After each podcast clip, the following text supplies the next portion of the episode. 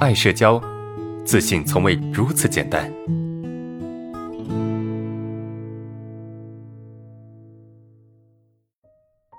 好，来看第二个问题哈，和孩子在一起特别不能接受自己胆小，没有安全感，老是否定自己，也害怕强迫孩子，呃，造成负面影响。每次老公对孩子态度不太好，不能够耐心或者教育孩子，我经常忍不住顶回去说：“老公，你还是还不是这样，造成夫妻关系紧张，孩子也更加没安全感。我不知道哪里出了问题。”呃，我感觉你特别害怕。在孩子面前表现的不好，你特别害怕在孩子面前表现的不好，你就你觉得你的问题很大，你也很害怕你的孩子跟你有同样的问题，有没有？现场有没有同学是这样的？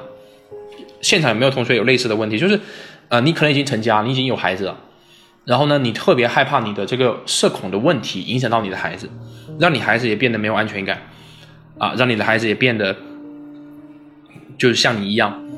对吧？情绪脾气不好，是不是？你特别害怕这个，因为你经历过了这个痛苦，你能够感受到这个东西是太难受了，所以你不期望你，你不希望你能，你会影响到你的孩子。所以每一次跟你孩子在一起的时候，你反而变得更加的没有安全感，是不是？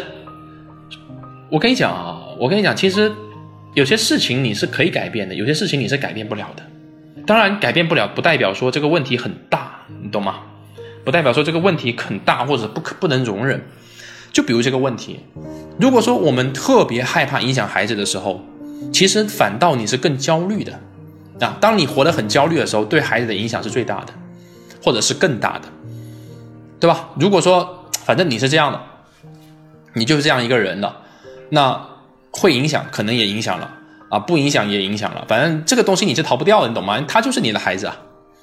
他就是你的孩子，就有些东西你是逃不掉的，你也不能够太呃太压抑你自己，对吧？你不能太压抑你自己，就你要做好你自己，哪怕你很容易紧张、很容易恐惧、很容易害怕、很容易情绪不好，这个是没办法的，你要承认这个事实。如果说你在有这种情绪的基础上，你还去要求自己这种情绪不能够释放出来，那么就等于你在压抑你自己。哎，你的这种自我压抑，孩子也会学到。孩子会感受到，你明明情绪很不好，你明明很没有安全感，为什么老是要装出一副，哎，我情绪很好，我很有安全感的样子呢？哎，这个反而是不好的，你懂吗？有时候你的不安全感不一定会影响孩子，但是你的这种自我压抑，你这种特别害怕影响孩子这种状态，反而会影响到孩子，反而会让孩子觉得哇，你很焦虑，你活得很焦虑。所以其实你不需要太担心，你懂吗？你对孩子的影响其实是很有限的。没有你想象中那么的大。如果说你很刻意，反而会更加影响，明白吗？所以，我我希望同学们能够改掉这个观念哈。如果说你想给孩子一个正面的影响，其实不要去压抑自己。如果你你希望或者是你你想要给孩子带来一个正面的影响，那么第一个你不要去刻意的去压抑你的情绪，你可以通过一些正面的行为来。给孩子做出一些比较好的引导，比如说，你可以让自己变得更勇敢一些，在面对恐惧的时候，在面对你不敢去承担的那些问题的时候，你可以冲在前头。比如说，有人欺负你孩子啊，你能够站出来，对吧？你孩子遇到什么问题啊，你能够第一个去保护他。那么，哪怕你这个人平时是容易紧张和不自然的，在关键时刻，你能够冒着这种危险去站出来，我相信孩子也能够感受到你的勇气。这是好的影响，你懂吗？这是好的影响，所以其实你真的不用太害怕你的这些表现怎么样。如果说你能够让自己表现得更有、更勇敢、更努力、更上进，我觉得这是 OK 的。但是不要去压抑自己的真实情绪，紧张就是紧张，害怕就是害怕，不用担心让孩子看到你的紧张和害怕。孩子是爱你的，孩子是最接纳你的那个人，你懂吗？如果你真的想给孩子正面的影响，你要努力的去做更好的做自己，更好的突突破自己，让自己变得更勇敢，这个是给孩子带来正面的影响的。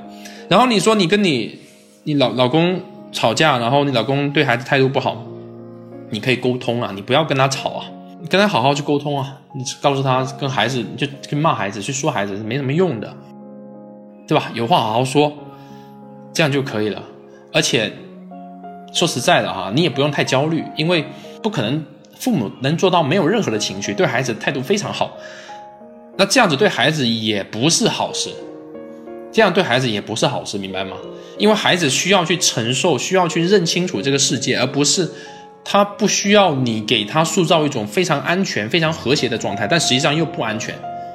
有时候你老公骂一下孩子，说一下孩子，这也没什么，没什么大不了的。孩子难道这点承受能力都没有吗？对不对？